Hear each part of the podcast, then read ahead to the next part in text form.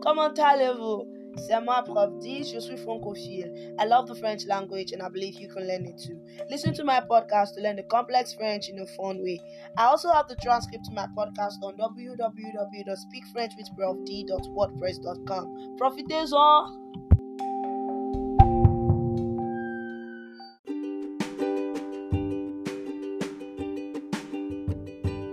Bonjour, aujourd'hui nous parlons d'adjectifs comparatifs et superlatifs irréguliers en français. We are going to talk about irregular comparative and superlative adjectives. You know, just like in English, we have some irregular comparative and superlative forms like better instead of more good. You know, the good, better, best, good, better, best, bad, worse, worst instead of saying more bad. Do you get? Likewise, in French, we have few irregular forms. The first one is bon, which means good and meilleur is better, while le meilleur is the best. So good, better, best in French is bon, meilleur, le meilleur. Meilleur is the comparative form, while le meilleur is the superlative form. For example, I have the best dad in the world. It's not just an example, actually. I have the best dad in the world. J'ai le meilleur papa du monde.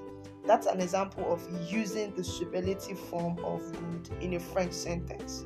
Let me cite an example using the comparative form. For example, I want to say, I have a better idea. I have a better idea. I'm going to say, j'ai une meilleure idée. J'ai une meilleure idée. The next irregular French adjective is bad. You know, bad. Bad, worse, worst. Bad, worse, worst. So bad is mauvais mauvais.